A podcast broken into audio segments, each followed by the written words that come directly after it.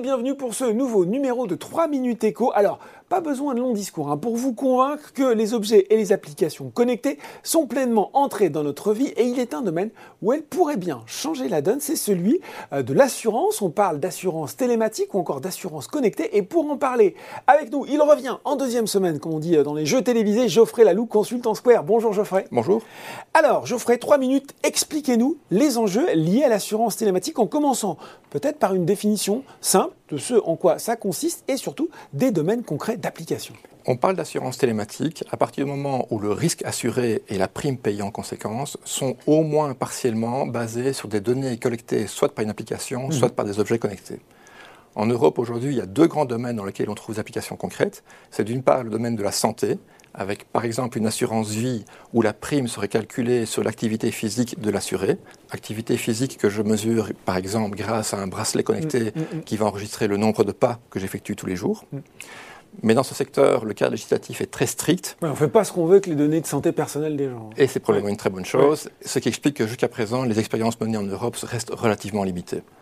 L'autre grand domaine beaucoup plus concret et présent, c'est l'assurance auto, où là, le, conducteur est assuré sur base de son style de conduite et du type de trajet qu'il effectue tous les jours. C'est pour ça qu'on parle aussi d'assurance au comportement.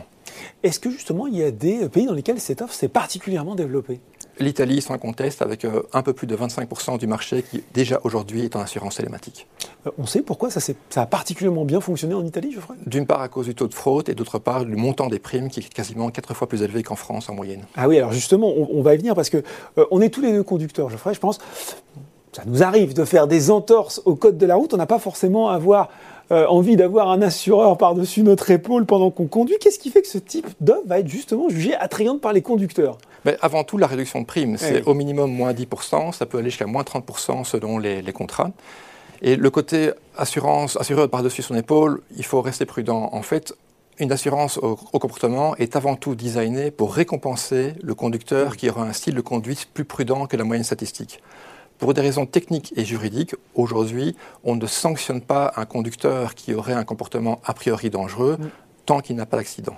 Bon, a priori, on est plus là pour récompenser les comportements euh, vertueux. Est-ce qu'on peut imaginer aussi que ce sont euh, ce type de solutions qui seraient capables de séduire des loueurs, euh, peut-être là aussi des vendeurs en leasing ou des entreprises pour leur flotte de véhicules de fonction? Très certainement. si vous avez un véhicule connecté en permanence, ça devient difficile d'utiliser votre véhicule de fonction ou votre location pour être chauffeur VTC ou pour livrer des repas à domicile. Bon, alors on voit bien les, domaines potentiels d'application. Quand même, et, on l'a évoqué, en, toile de fond, il y a cette question euh, des données personnelles. Euh, à une époque, on parle de GDPR, de protection des données. Est-ce que justement, il y a une réglementation qui garantit le respect de mes droits? Et finalement, deuxième question un petit peu liée, alors qu'on insiste aujourd'hui sur l'importance de la data et son traitement, est-ce que euh, ces données, c'est une source ou ce n'est pas une source additionnelle de revenus pour les assureurs c'est une source de revenus pour les assureurs et les constructeurs. On trouve déjà aujourd'hui des, marketplaces dans lesquels certains constructeurs vendent à d'autres constructeurs ou à des assureurs les données collectées par leur flotte de véhicules connectés.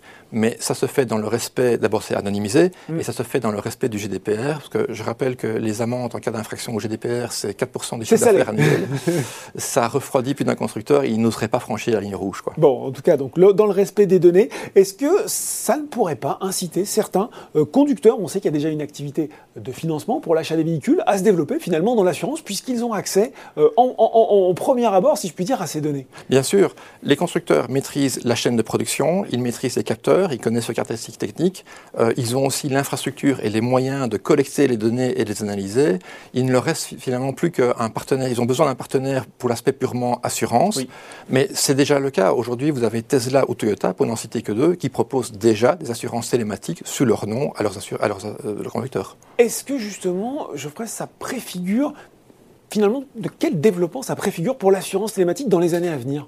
Bah, L'assurance télématique dans le secteur automobile a encore une énorme marge de manœuvre, euh, beaucoup de progrès à faire, mais elle va se heurter de plus en plus à une autre évolution technique qui sont les véhicules autonomes ou semi-autonomes, hmm. qui vont de plus en plus réduire l'importance du conducteur et du style de conduite puisque finalement c'est le véhicule qui va conduire. On sera transporté par notre voiture. Exactement. Euh, c'est le prochain enjeu majeur des assurances finalement, non? Savoir comment on assure un véhicule autonome. Et c'est un enjeu et un débat qui n'est pas prêt d'être clos. bon, bah ça, ça nous vaudra peut-être un prochain 3 minutes éco. Avec plaisir. en tout cas, voilà, on ne sera pas surpris si désormais notre constructeur préféré nous propose une assurance connectée. Merci beaucoup en tout cas Geoffrey d'avoir présenté pour nous les enjeux et le développement de l'assurance connectée. Merci à vous. 3 minutes éco, c'est fini pour aujourd'hui. À très bientôt pour un nouveau numéro.